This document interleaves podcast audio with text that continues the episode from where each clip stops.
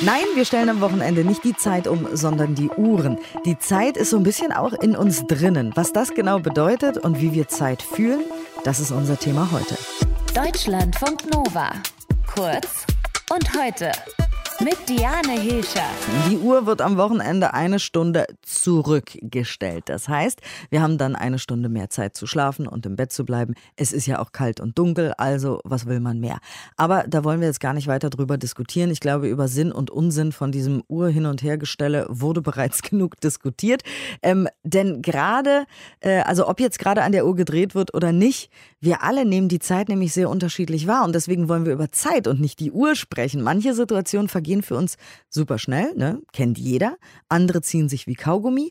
Johannes Döbbelt aus dem Deutschlandfunk Nova Team äh, hat sich die Zeit genommen, um sich genau damit zu beschäftigen. Warum ist das so? Also ähm, wie gut oder schlecht sind wir denn eigentlich insgesamt so bei der Zeitwahrnehmung? Ja, nicht so besonders gut. Also wir haben zwar alle so eine innere Uhr, die unseren Rhythmus auch mitbestimmt, aber wenn es jetzt darum geht, wirklich genau einzuschätzen, also wie lang sind jetzt zehn Minuten oder eine Stunde, ähm, dann sind wir ziemlich mies da drin. Also gibt es auch Studien dazu.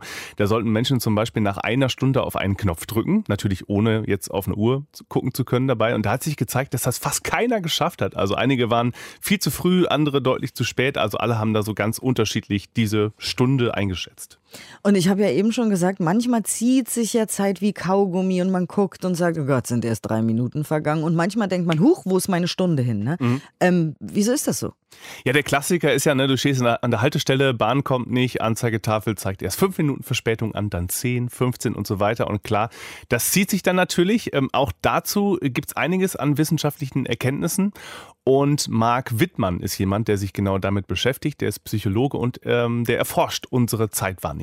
Wenn wir uns selber wahrnehmen, auch unsere Körperlichkeit intensiv wahrnehmen, ist es fast gleichbedeutend mit dem Achten auf die Zeit und die Zeit dehnt sich. Das ist die typische Wartezeitsituation. Und dann vergeht sie langsamer. Wenn wir aber abgelenkt sind äh, von der Zeit, weil wir irgendwas Spannendes machen, äh, dann achten wir nicht so auf die Zeit und die Zeit vergeht viel schneller. Also je mehr wir auf die Zeit achten, desto langsamer vergeht sie auch. Außerdem ist es so, wenn wir uns zum Beispiel körperlich anstrengen, also irgendwelche schweren Sportübungen oder so machen, dann führt das auch dazu, dass die gefühlte Zeit eher länger wird. Und wenn wir aufgeregt sind, dann ist es ähnlich. Also zum Beispiel, wenn du jetzt kurz vor einer wichtigen Prüfung oder so stehst und bist super aufgeregt und nervös, dann kann sich das auch wie eine kleine Ewigkeit anfühlen, zeigen Studien, bis die Prüfung dann endlich losgeht. Und Zeit fühlt sich auch so unterschiedlich an. Äh, ihr werdet es kennen. Äh, in den Ferien als Kind Mhm. Fühlt, es fühlt sich völlig anders an, als wenn man dann erwachsen ist und irgendwie eine lange To-Do-Liste hat. Ne? Also viele sagen, je älter ich werde, desto schneller vergeht die Zeit. Ist das wirklich so? Also in dem Moment selber, den du erlebst, egal ob du jetzt jung oder alt bist, da ist das nicht unbedingt so, aber schon im Rückblick. Ähm, also um das zu verstehen, müssen wir uns, glaube ich, erstmal angucken, tatsächlich, wie das ist, wenn wir eher noch jung sind. Und da ist es so, dass wir in unserer Kindheit, Jugend und auch noch so im frühen Erwachsenenalter ja erstmal sehr viele neue Eindrücke haben, sagt Wittmann. Auch entwicklungspsychologisch müssen wir ja so viel Neues durchmachen und erleben und verarbeiten. Das bleibt alles unglaublich im Gedächtnis hängen und dieses im Gedächtnis hängen bleiben des Emotionalen, das dehnt die Zeit.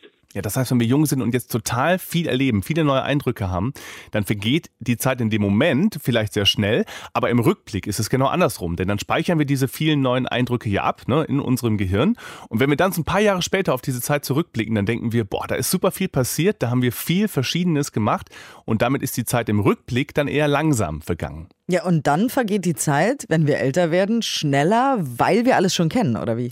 Genau, und weil die Routinen immer mehr werden. Also wir arbeiten dann vielleicht irgendwann schon lange im gleichen Job, wir leben am gleichen Ort, wir haben die gleichen Leute um uns rum, ist also nichts Neues mehr. Das Gehirn muss dann nicht mehr viele neue Erlebnisse oder Erfahrungen abspeichern.